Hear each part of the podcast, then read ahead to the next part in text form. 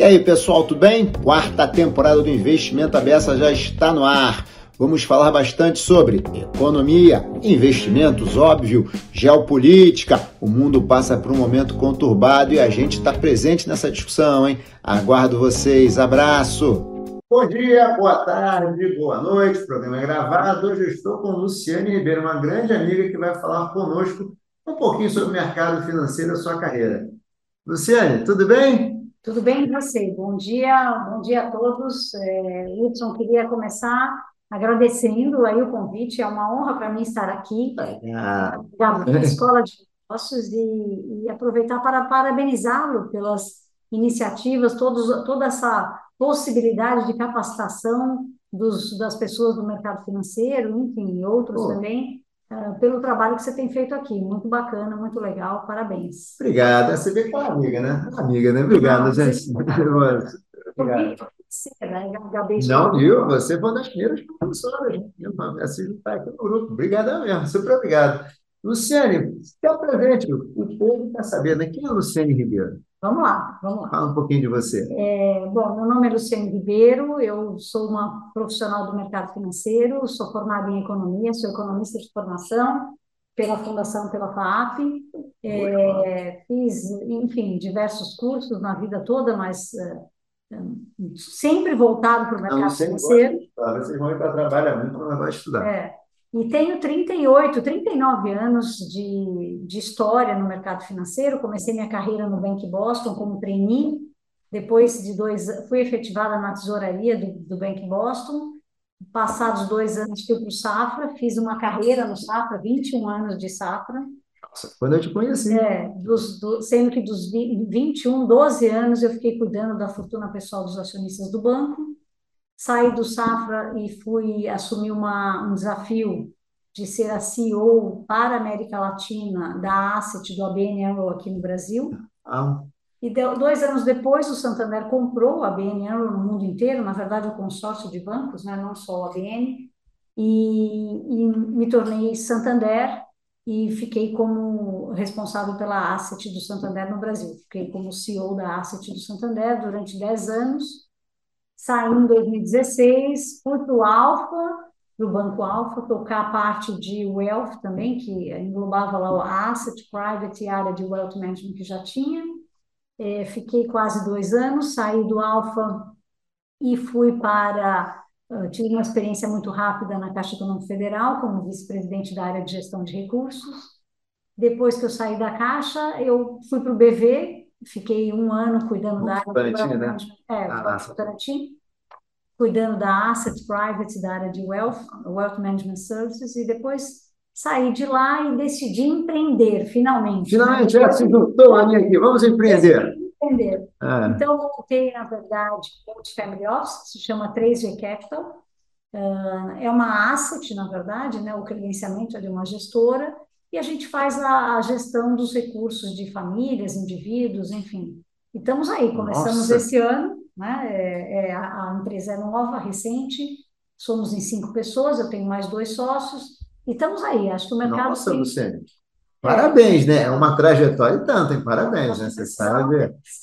precisar, assim, É, empreendendo. é empreendendo, empreendendo. Vamos. muito importante. Eu tenho também, ah, ah, dado aí meus, meus muitos anos de trabalho, eu tenho muito trabalho paralelo que eu faço, e faço com muito prazer, pro bono, enfim, eu sou, eu sou voluntária da Unibs também, eu sou, na verdade, sou diretora, Unibs. é, a O que que é é, Unibs? é a União Brasil-Israel, que cuida, uma, é uma entidade de bem-estar social, Hum, que tá. tem que tem atendimento a, desde creche até os idosos, né? Então a gente faz uma série de trabalhos em escolas para crianças, adolescentes e idosos. Ah. É, e tem, tem, é um trabalho muito bonito, é uma entidade que tem 104 anos no Brasil. Uau! E eu sou a diretora tesoureira, na verdade, eu cuido do dinheiro da Não, Unibs. você de novo com os investimentos, não isso? Né? de- Com os investimentos, tá certo. Eu também, eu faço parte de uma ONG que se chama WIL, Women in Leadership in Latin America. É uma ONG que eh, se preocupa principalmente do empoderamento feminino, né? Na verdade, a gente se preocupa que, por que é tão difícil para as mulheres chegarem no topo das empresas. as mulheres no mercado de trabalho não é um problema, todo mundo sabe, mais de 50% hoje, na maioria dos setores, né? principalmente no financeiro, são mulheres que trabalham, mas o problema da mulher é a dificuldade de chegar ao topo Quando das chega empresas. no topo, nem 10%. Muito, não, no topo mesmo, como CEO, é menos do que isso, é 5%. Hoje em dia, em conselhos, é um pouco mais, a 9% são mulheres em conselhos de administração, de uma forma geral. Isso no Brasil, em outros países o percentual é maior, mas no nível mesmo de diretoria executiva e de gerência, você já tem em torno de 25%. Ah. Mas mesmo assim é pouco, né? É pouco, bem pouco, pensar que é 50%, né? Então, eu sou uma das fundadoras dessa ONG, que foi fundada em 2014, estamos lá. A gente faz uma série de trabalhos também, palestras, a gente faz um, uma, um, todo, a cada dois anos a gente lança um manual de boas práticas né, para as empresas sobre diversidade e focado em empoderamento feminino é, junto com, com o valor econômico, né? Ah, e, boa. e também eu faço, eu sou, eu faço um Ainda trabalho. Eu faço, eu faço parte do Comitê de Investimentos do Fundo de Pensão da ONU nos Estados Unidos, meu, representando a América Latina, foi o meu segundo Uau! mandato, é, que é uma atividade super gratificante, muito legal, é, porque a gente, primeiro que são sete board members, eu sou uma, de, uma, delas, né? É, e são, tem representantes de todos os continentes, e é um trabalho muito, muito interessante, muito gratificante para mim, onde eu aprendo muito também. É uma coisa que Ah, eu gosto então, de aprender. Acho que é. na vida a gente está sempre aprendendo, não é? Apesar de eu ter muita experiência, eu ta- cada vez que vem uma crise nova, eu me sinto, opa, eu estou aprendendo uma coisa é. nova. Elas não, elas não se repetem, elas são sempre diferentes. Então, acho que o grande desafio da, de todos, não só das mulheres, é a gente estar sempre aberto para o aprendizado, né? Acho que é uma coisa que Ah, que me move muito, que me motiva muito os desafios e o aprendizado. Você sabe que um dos motivos que eu dou aula é por causa disso, né? Que quem dá aula tem que estar aprendendo o tempo todo, né? É, E, e segundo alguns estudos, o momento onde você mais aprende é quando você está estudando para dar aula.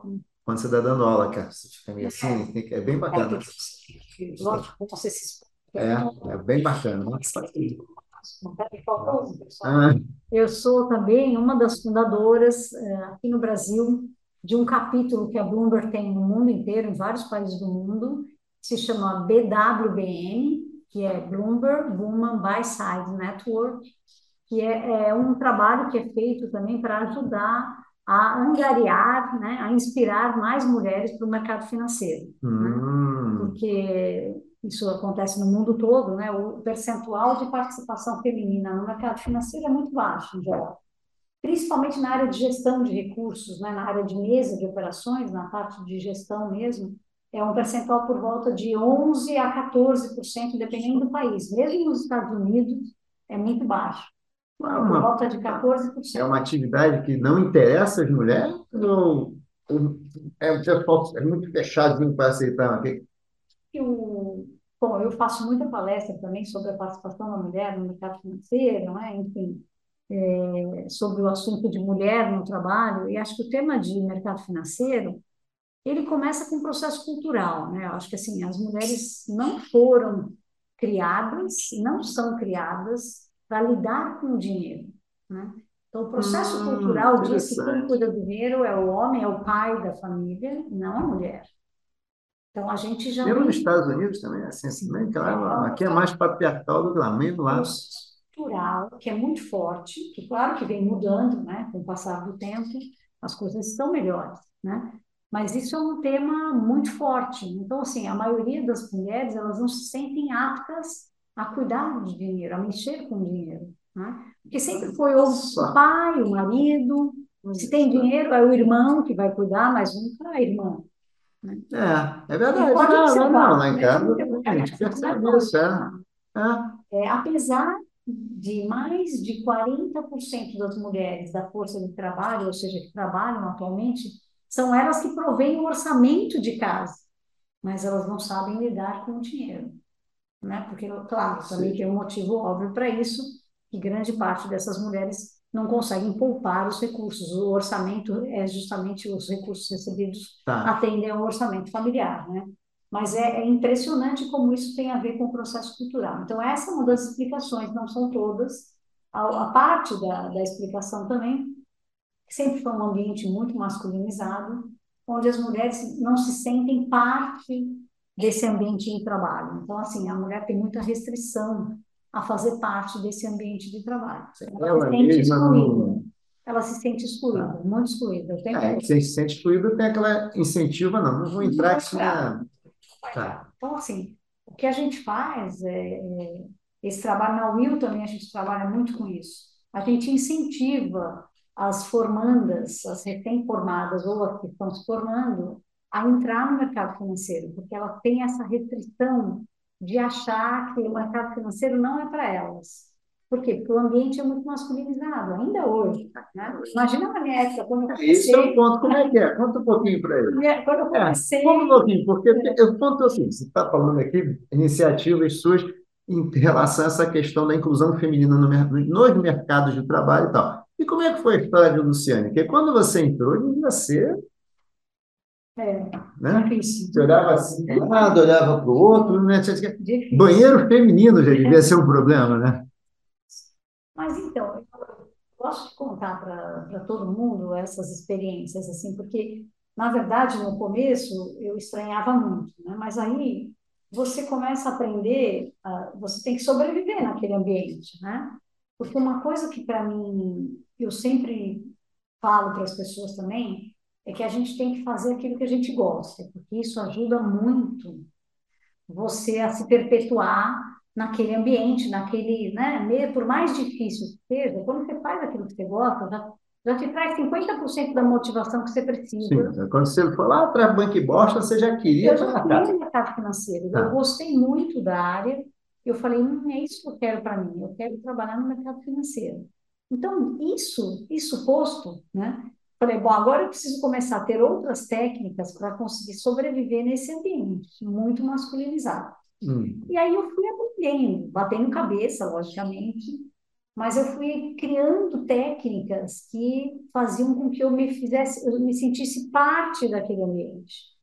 Então, por exemplo, vou dar alguns exemplos.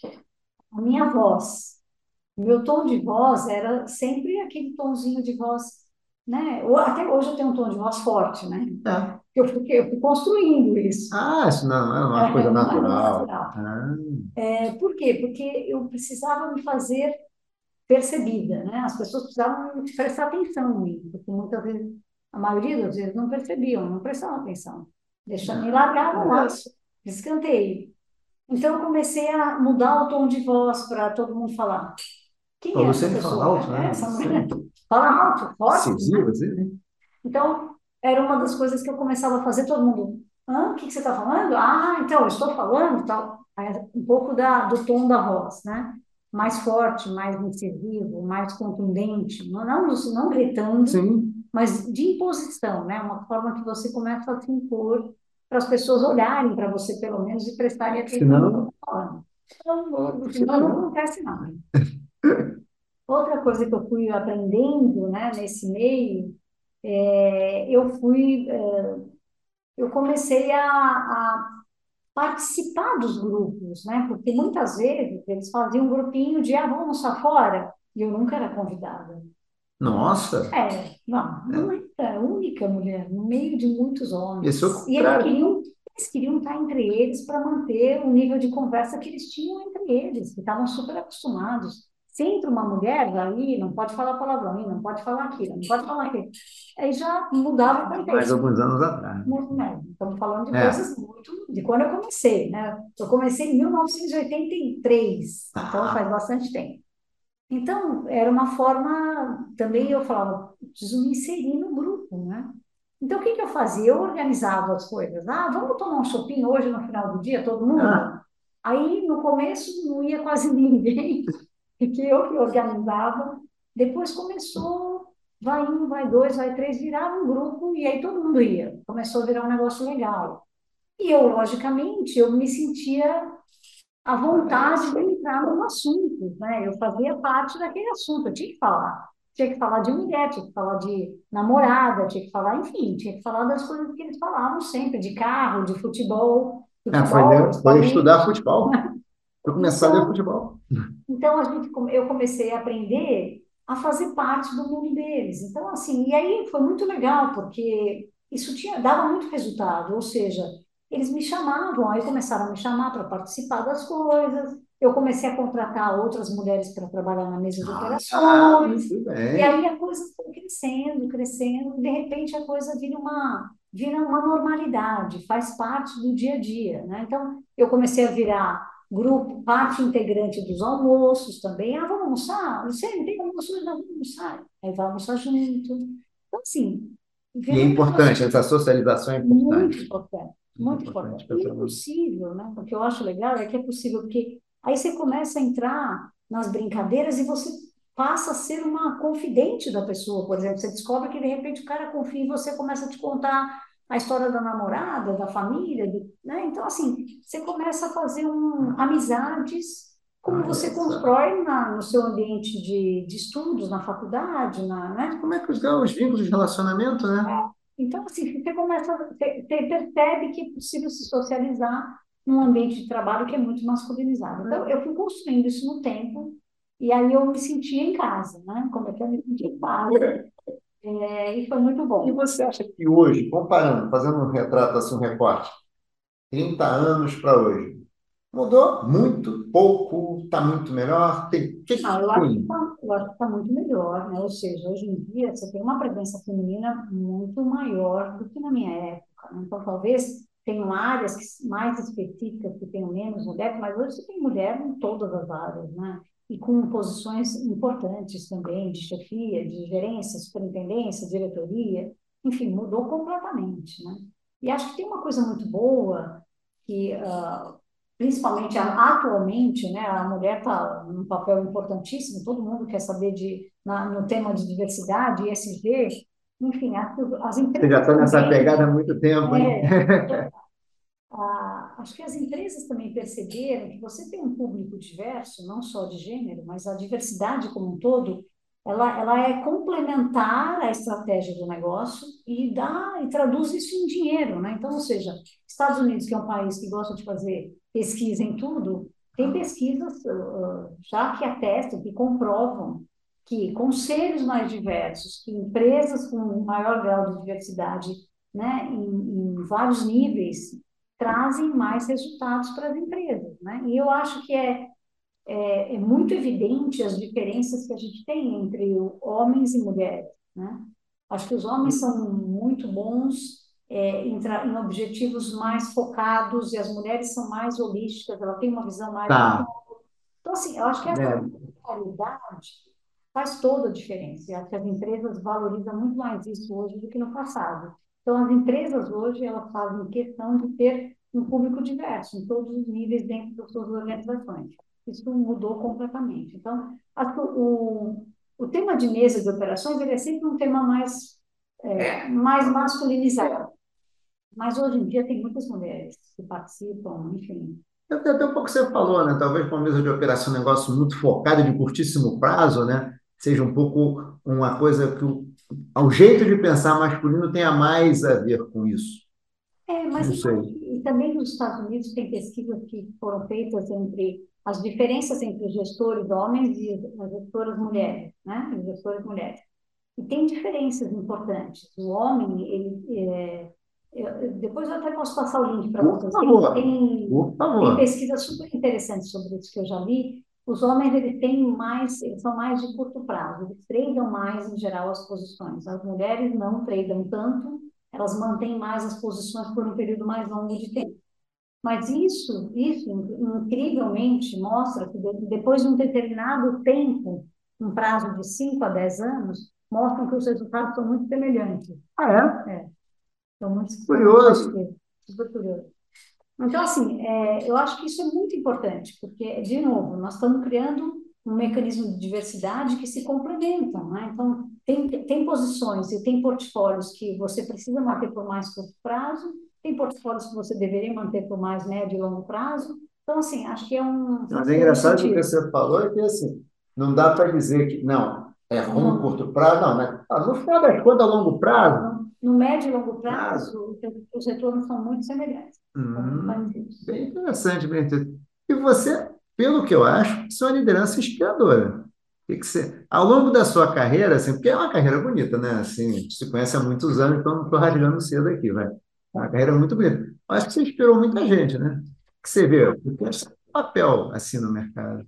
Sim, procurei. Eu, eu acho, eu não sou perfeita, não, tenho um monte de defeito, né? Inclusive, acho que para inclusive para viver nesse mundo né, muito masculinizado, uh, até hoje tem muitas pessoas que falam assim, não, você, sempre, você tem um estilo mais duro, mas é, assim, é um pouco daquilo que eu vivi, né? Eu vivi muito isso. Né? Trabalhei muitos anos numa, numa cultura judaica, num banco, enfim, é, muito forte, né? Em tudo isso que a gente está falando. É, e sempre fui uh, muito única nos ambientes. Né? Então, entrar em reuniões de 10 homens, eu era a única mulher participava de almoços, eram 15 homens, eu era a única mulher. Então, assim, eu fui criando essa, essa fortaleza, vamos dizer assim, para eu conseguir sobreviver em é todos é esses momentos. Né? Então, assim, acho que esse é o lado legal.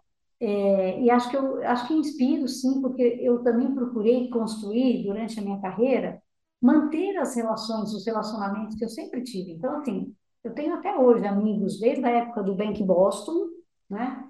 É, amigas e amigos, é, no Safra, no ABN, enfim, todos os lugares que eu passei, eu procuro manter as amizades, os ex-funcionários. Então, enfim, até hoje tem pessoas que me procuram. Almoço de né? amigos do Safra, almoço de amigos do... Porque acho que me tornei uma referência, né? Um pouco da... E eu procuro fazer isso de uma forma uh, muito genuína, né? Não porque tem muita gente que, ah, não, virou presidente, não consigo mais falar, ligo, não, não retorna. Não, eu acho que eu, durante a minha carreira, como ela foi muito sofrida, eu acho que eu construindo essa, uh, esse lado de querer mostrar para as pessoas, para as mulheres principalmente, que existe essa possibilidade de você vencer, né? com muita, muito sacrifício, trabalhando muito mais do que os homens, certamente, em quantidade de horas, porque você tem que se provar muito mais, né?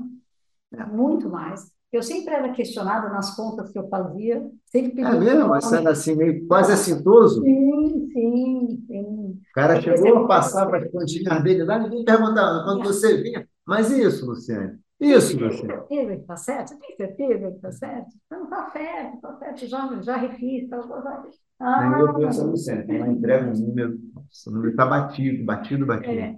Então, mas acho que sim, acho que eu consigo uh, hoje, principalmente as, as, as, garotas, as pessoas mais novas também, acho que é um, um pouco de inspiração, né? Inspiração um né? para mostrar da, que é possível, né? É possível chegar lá. Não, é possível, né? Infelizmente você chegou, né? Esse é bem bacana.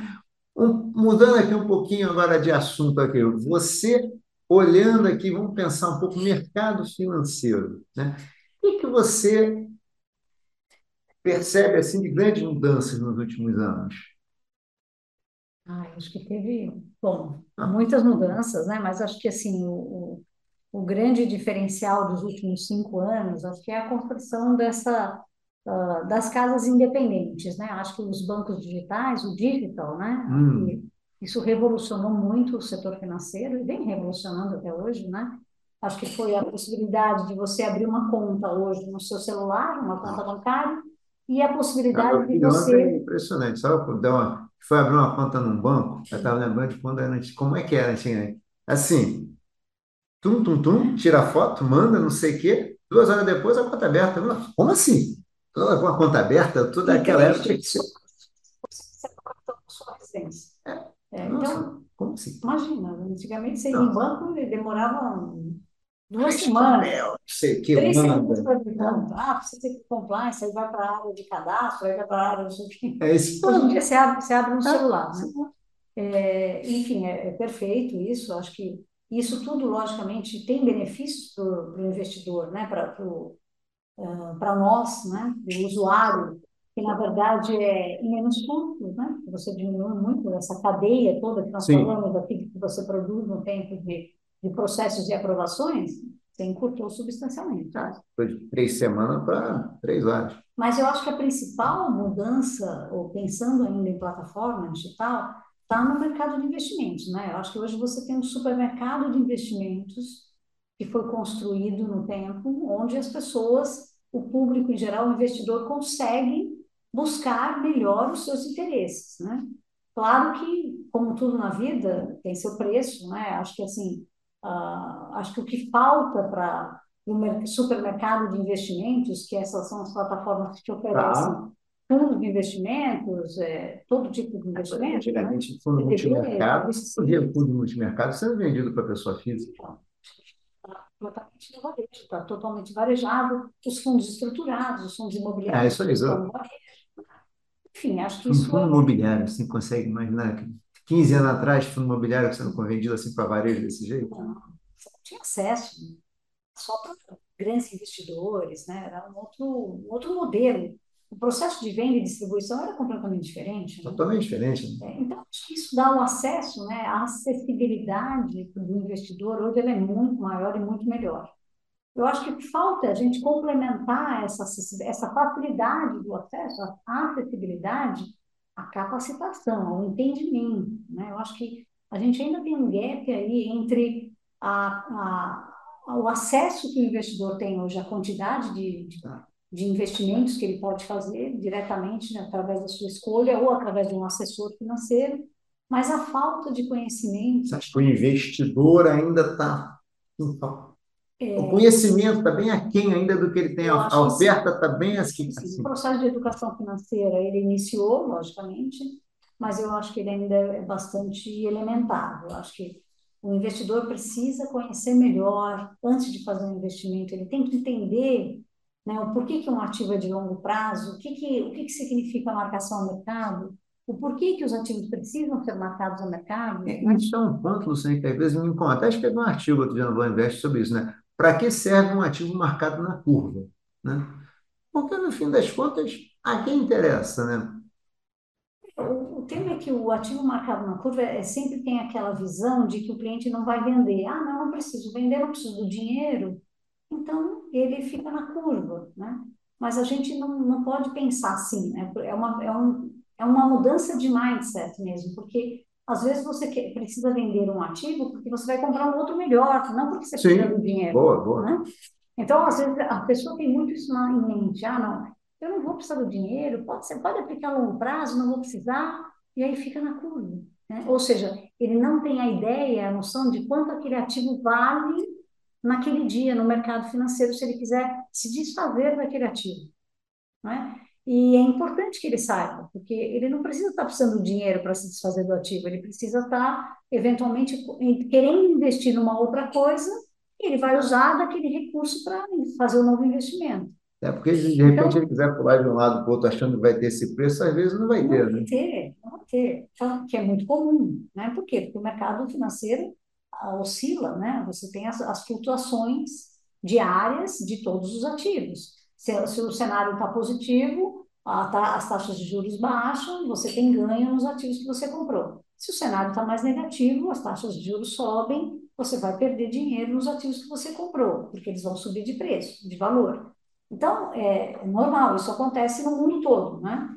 E, mas eu acho muito importante as pessoas se conscientizarem de que existe a marcação ao mercado, que é nada mais é de quanto aquele ativo que você tem no seu portfólio vale naquele dia, ou seja, todo dia ele tem um valor, e se um dia você precisar vender, ou por uma necessidade financeira, ou porque você quer trocar de ativo, você sabe exatamente se está na hora de, de, você fazer a troca ou não, né? não. Mas esse é um dos aspectos né, de educação financeira que você, que acabei te cortando esse ponto. Você acha que tem que ter, ainda tem uma demanda, ainda está precisando se capacitar melhor, entender melhor para poder entender os riscos do que está comprando. Com né? certeza, porque na verdade, quando a construção de um portfólio também, ela pode ser baseada é, justamente no, no seu perfil de investidor, no seu suitability, né? aquilo que é bom para você, e você pode definir ter ativos de curto prazo, ativos de médio prazo e ativos de longo prazo, né? E diversificados, porque a diversificação é fundamental na construção de qualquer portfólio. Eu sempre falo isso.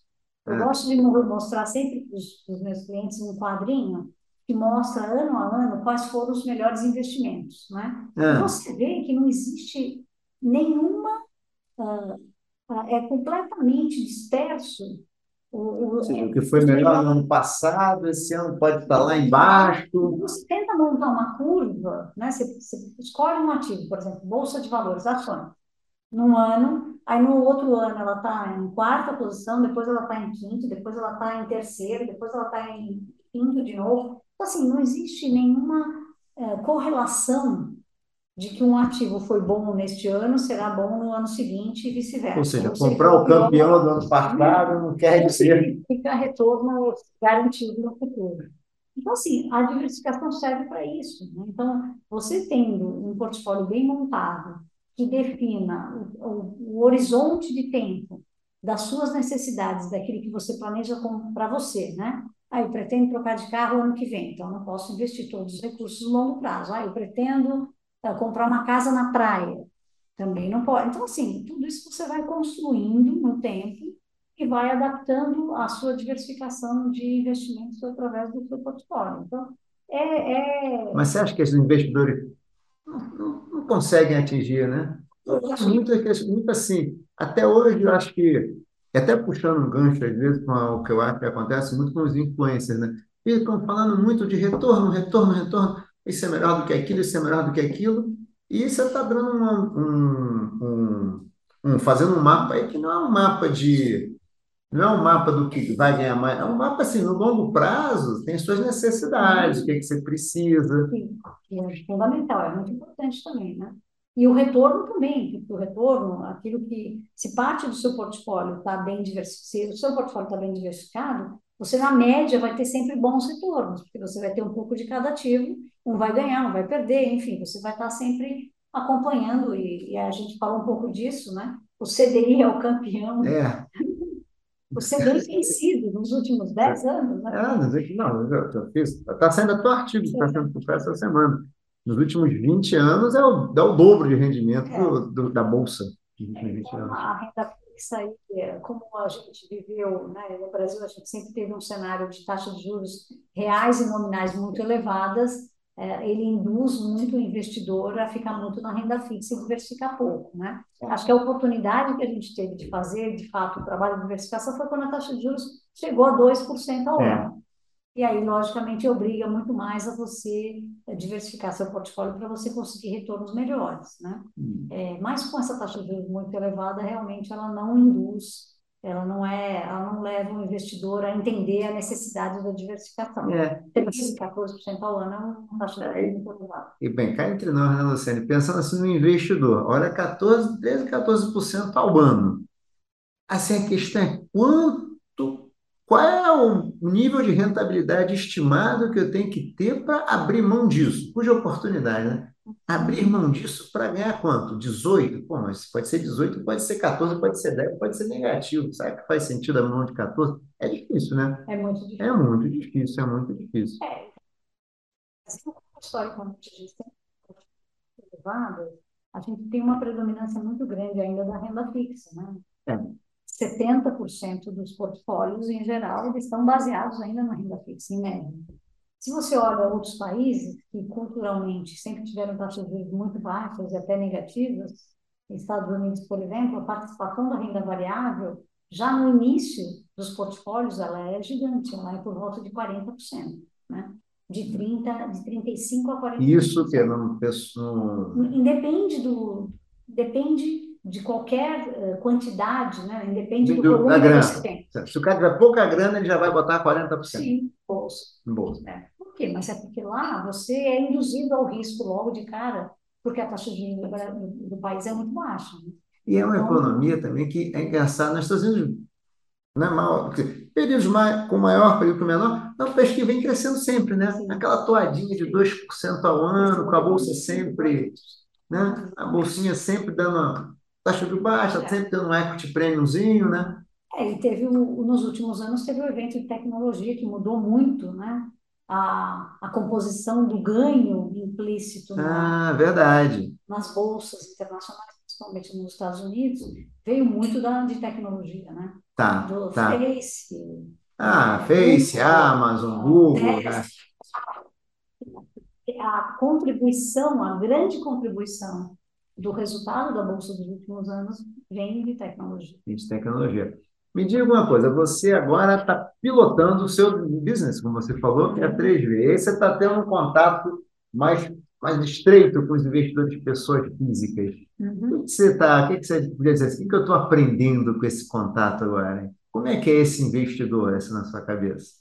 Ah, bem, sabemos que não são investidores com É, mais granas e tal, não são pessoas já com que a gente é, não atende o varejo, isso. mas a gente, é, eu vivo o varejo todo dia, Não, né? pergunta antes, então. É, o investidor, digamos, com mais grana, também tem mais conhecimento financeiro? A gente também está falando do pessoal que ainda também está precisando entender um pouco melhor o mercado. Tem, tem, mas eu acho que o processo de educação financeira, na minha opinião, ele, ele cabe para todos. Eu acho que, enfim, desde o cliente de varejo até o, cliente é, muito endinheirado. Eu acho que, é, enfim, Não dá para dizer que cara, se o cara tem mais dinheiro, ele ele. tem mais conhecimento, né? Talvez do mercado financeiro, Sim, quanto as pessoas, ele, ele fica muito mais atualizado sobre os acontecimentos, né? Enfim, mas eu acho que isso não, não, não necessariamente significa um conhecimento técnico mais aprofundado suficiente, digamos. Da, da tomada de decisão dos seus investimentos. Então, Tá. eu acho que o processo de educação financeira cabe, cabe para todos, e é necessário, na minha opinião, muito necessário. Não, nem diga. Não, eu então que def... não, tô nesse dia a dia, então, né? Mas então, voltando aqui, o que que você tem a nessa sua experiência, assim, o que que você tem visto? O cliente pessoa física hoje. Acho que está muito melhor, né? Porque antes ele não tinha acesso ao produto. né? Então, hoje, eu acho que o grande, a grande conquista é a acessibilidade. Então, ele entra na plataforma, ele consegue ace- acessar todos os fundos que antes ele ouvia só o amigo dele que tinha um milhão de reais no mínimo que conseguia comprar. Hoje ele consegue comprar também, É, né? isso aí. Produtos que É, então, antigamente assim, eram, nossa, não é, consigo. não consigo, ah, o fundo verde, ah, o fundo- hoje em dia tá, tem todos na plataforma e, e todos podem comprar, né? Por quê? Porque, logicamente, existe a segmentação e ele vai pagar a taxa mais alta, lógico, a taxa de administração maior, mas ele consegue fazer o, as aplicações dele. Eu acho que o, o importante é o processo de aprendizado capa- capacitação de educação financeira para o cliente tomar um pouco da responsabilidade de onde ele está colocando os recursos dele, aonde ele está Você também investindo. tem essa impressão, às vezes, que Porque quando ele acha, não, mas foi a Luciane que falou. é porque eu acho que hoje existe uma dependência muito grande dos assessores, né? e Que é normal, lógico. Eu acho que assim, é, eu gosto muito das pessoas que me dizem assim, Luciane, eu contratei você para fazer isso porque eu não sei fazer. Então, óbvio, é, é natural que isso aconteça. Que nem Sim, a gente vai no médico, porque eu não entendo de medicina, eu preciso consultar um médico para saber o que eu tenho. Então, eu adoro essa, essa, essa definição, porque de fato é isso, o cliente não precisa saber tudo, senão ele não me contrataria, né? É, mas eu acho que assim, é importante ele ter um, um, um nível básico de conhecimento dos tipos de investimentos, o porquê, o porquê da marcação ao mercado, qual a importância disso, é, qual é a diferença de quanto ele, ele paga para o seu assessor financeiro vis-à-vis a diferença dele estar num banco e estar num assessor financeiro, né? Então, assim, tudo isso por quê? Porque tem custos implícitos, porque tem conflito de interesses, como tinha no banco, tem no assessor. Então, assim, é importante ele conhecer isso. Acho É, Aliás, essa questão do conflito era até interessante que você falou, né? Porque o conflito de interesse não surgiu porque tem um assessor independente, né? Mas também ele existe em qualquer, ou seja, ele existe em qualquer processo de venda, né? ele existe em qualquer modelo de negócio. Assim, acho que isso é importante o cliente saber. Às vezes, o cliente, fala- muitas vezes já ouvi o cliente falar, ah, não, agora eu saí de banco, porque o banco ganhava muito, agora eu estou no assessor financeiro. É, mas ele também tem a mesma coisa, porque as pessoas têm que pagar os custos, as despesas, Quem compra o precisam, leite das crianças, né? precisam ser remuneradas de alguma forma, né? Então, assim, acho que eh, esse tema do conflito de interesse é importante para não, não para ele saber se, o se, a- se o assessor ganha mais ou menos, não é isso que nós estamos falando, né? É para ele entender o tipo de investimento que ele está fazendo, porque às vezes o investimento que ele está fazendo está relacionado, está conflitado com aquilo que o assessor está ganhando. Então, assim, é para ele entender onde está, o- onde, onde mais incomoda a parcela do conflito de interesse, né? É Acho que isso é porque o ponto não é que o cara vai ganhar, né? Ganhar faz parte do negócio, né? A questão acho que é o investidor entender, de- conseguir perceber o seguinte, fazer aquela pergunta, né? Você está me vendendo isso Por quê? Porque ele é bom para Para mim, mim ou para você? É, como investidor, ou porque você, né, tem um, tem uma receita maior ó. E você responde, não, acho que aqui faz sentido e pronto, é uma conversa. Acho que É, mas transparência, né? transparência é, é fundamental, né? Acho que o mercado evoluiu muito nisso também, né? Não vamos menosprezar, acho que assim, a CVM junto com a Anvima, o regulador, o autorregulador, fizeram um papel, construíram aí muita, um papel muito importante e relevante de Ah, regulamentação, de transparência das informações, taxa de administração, que, acho que tudo isso melhorou muito, taxa de Não, performance. eu me lembro, Luciane, assim, há uns 20 anos atrás, até um pouquinho mais talvez, aqueles papos assim, ranking de campeão da semana, né? O cara foi o campeão da semana, pegava uns períodos em 82 dias que ele foi campeão e fazia propaganda, mas coisa assim, né? Não, isso mudou muito, né? Então, você tem que ter consistência de resultado, você é obrigado a manter, a divulgar a sua rentabilidade num prazo mínimo de 24 meses, enfim, tudo isso, tudo isso mudou Não, bastante. mudou muito, Tem né? muita coisa a fazer ainda, que é óbvio, como tudo, to- É, sempre, né? Graças a Deus, né? todas as áreas, mas a gente, a gente evoluiu bastante. Evoluiu. Nesse ponto aí. Mas eu acho que sim, vou fazer um pouco de É, propaganda agora. fala. Acho que a diferença dos family offices para ah, os agentes autônomos e para os bancos é porque justamente a gente não é remunerado por nenhuma instituição Vocês têm um financeira. perfil de consultor. Eu tenho perfil de consultor. Então, eu sempre vou buscar aquilo que é melhor para o meu cliente, porque o meu único instrumento de remuneração é o cliente. Então, logicamente, eu vou fazer o melhor por ele, porque é ele que vai ser o meu cartão de visitas para me apresentar a outros clientes. Então, eu sempre digo isso, olha, ele é o meu principal ah, foco, né? Então, eu sempre vou procurar fazer o melhor para o meu cliente, porque é ele que vai me indicar outros clientes. Ele feliz vai me trazer outros clientes, né? Sim.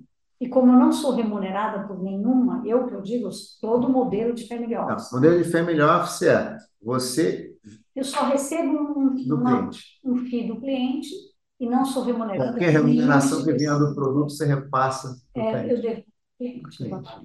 É bem Então, a gente bacana. sempre busca o melhor para o cliente, porque mesmo que o melhor vai traduzir em ter um cashback, como a gente chama, né? Uma, uma, um rebate de taxa, isso vai ser pago, vai ser devolvido para o cliente. Até porque, como eu sou uma gestora, eu não posso receber rebate de nenhuma natureza.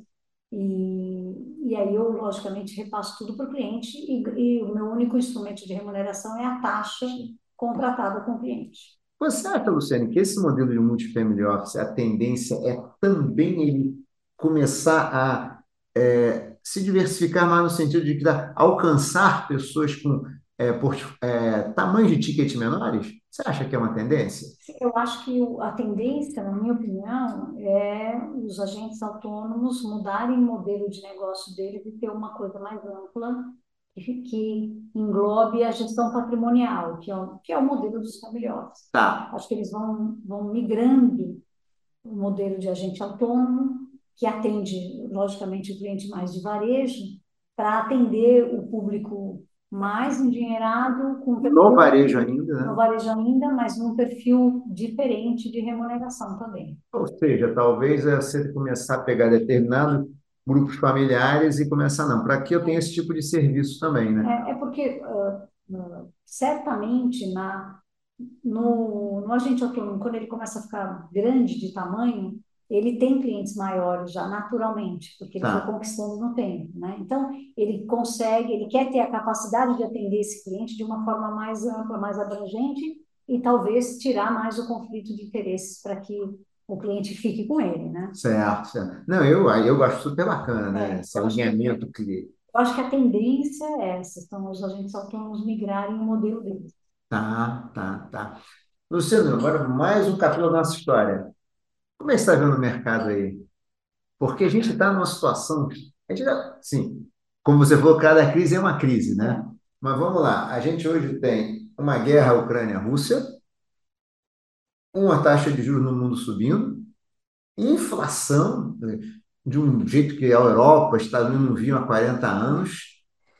E aí, como é que você está vendo a economia no mundo hoje?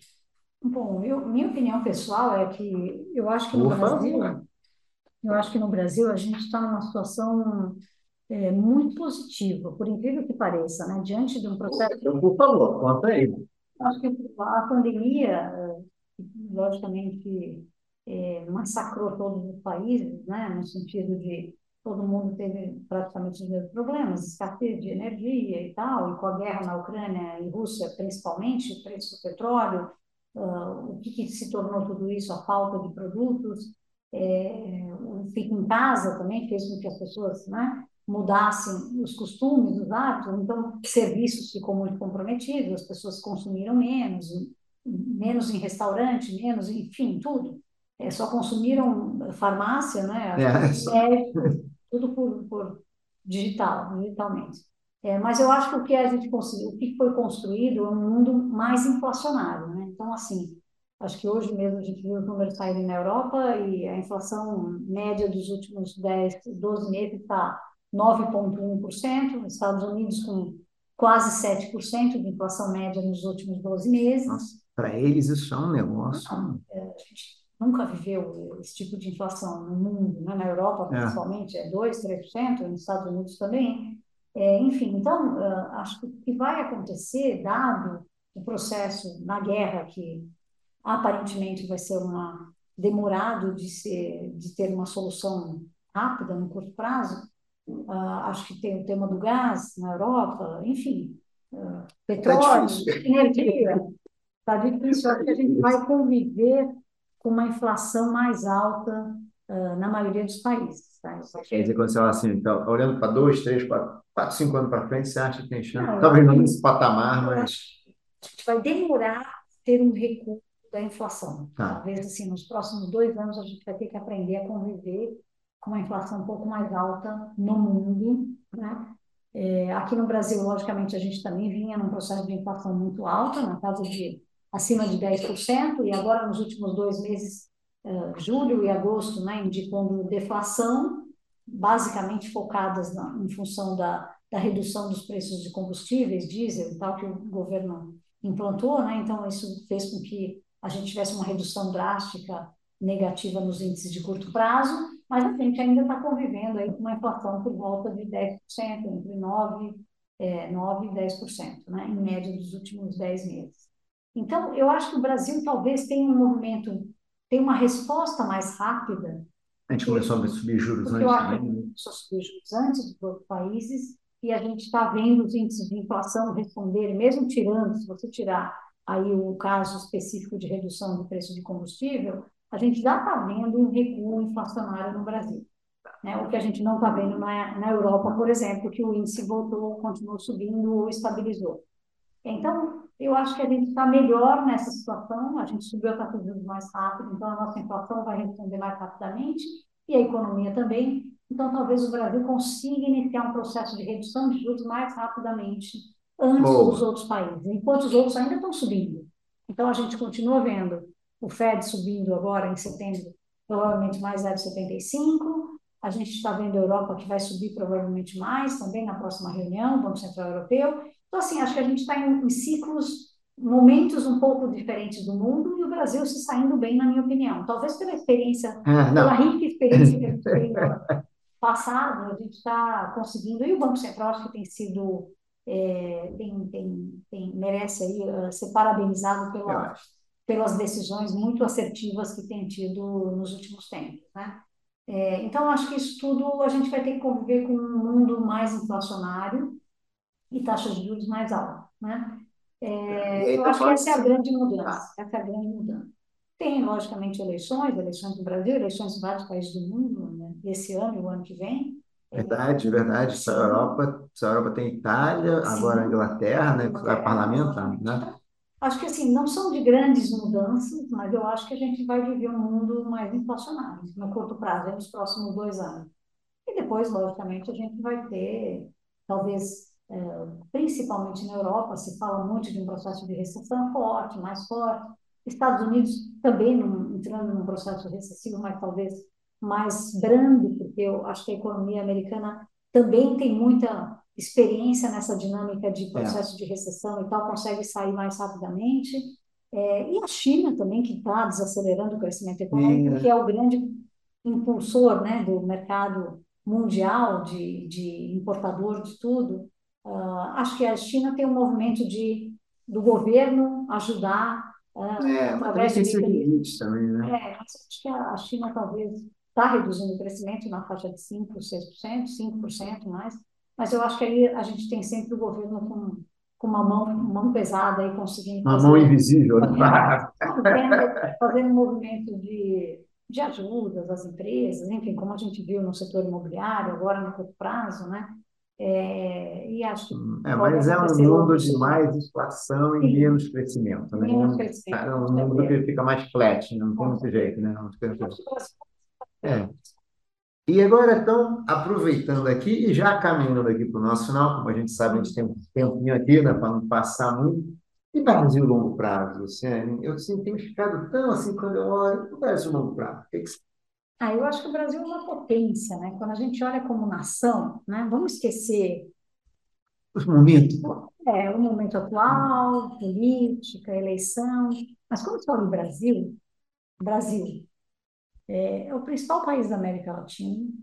Nós somos exportadores de commodities que o mundo precisa e de alimentos. Então, assim, nós seremos certamente o principal país de energia renovável do mundo. Já somos o primeiro em energia renovável e seremos um fornecedor disso no, curto prazo.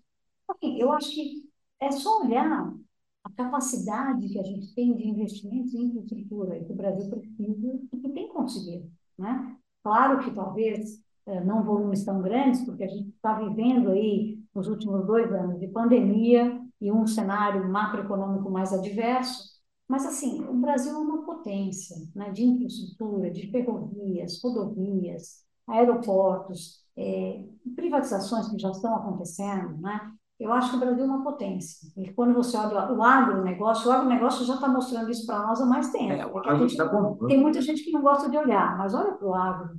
Né? É, eu acho que o Brasil é uma potência, eu não tenho a menor dúvida disso. É, a gente vai ser exportador de muito mais, principalmente de energia no mundo. Eu acho que a gente vai ser um catalisador importantíssimo para isso. É, e energia limpa também, né? A gente. É.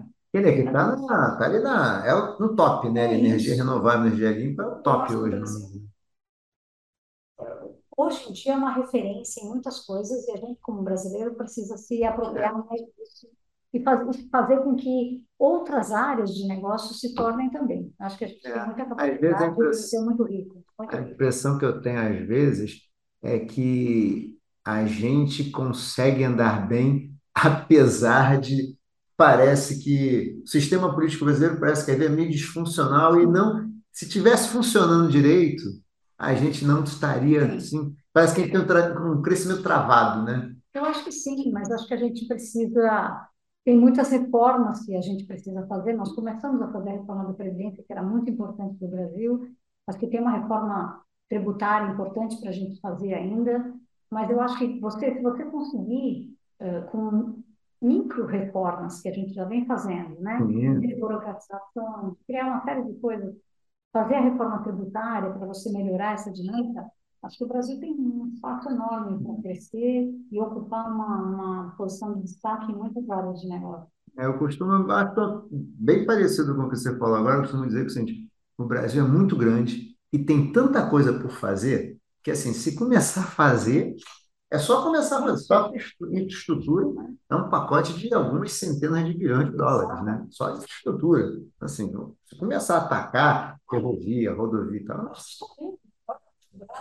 olha olha o resultado dessas empresas, olha o que a gente está conseguindo, né?